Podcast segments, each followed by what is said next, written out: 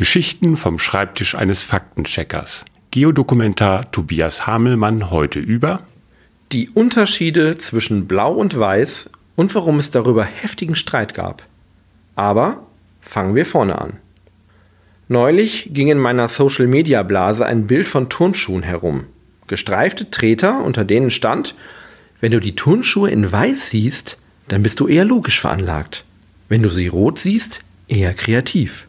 Für mich waren die Turnschuhe weiß und gold und ich habe mich total gewundert, was der Spruch denn bitte soll. Dann habe ich allerdings die Diskussion darunter gelesen. So offensichtlich scheint es gar nicht zu sein, dass die Schuhe weiß und gold sind. Farbwahrnehmungen ist ein Phänomen, bei dem viel mehr zusammenspielt als nur die Wellenlänge des Lichts, das unsere Augen trifft. Das war vielen Forschern schon vorher klar. Spätestens aber seit einem ziemlich berühmten Bild aus dem Jahr 2015 ist deutlich geworden, wie unterschiedlich die Wahrnehmung tatsächlich ist. Auf dem Bild ist ein Kleid, das je nach Aussage des Betrachters blau und schwarz oder weiß und gold wirkt. Zumindest waren das die beiden Hauptmeinungen.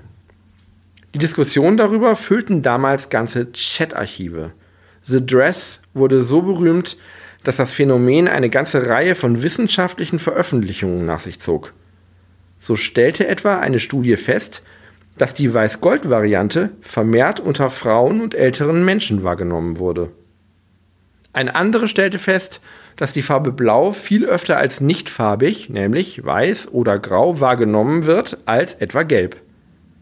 Vor allem aber stellten viele dieser Untersuchungen fest, dass das Phänomen nicht alleine an unterschiedlichen Monitordarstellungen zu Hause lag oder an Beleuchtungsunterschieden bei der Betrachtung des Bildes, Warum genau manche Farben so unterschiedlich interpretiert werden, ist allerdings ungeklärt und gehört zu den Mysterien der optischen Illusionen.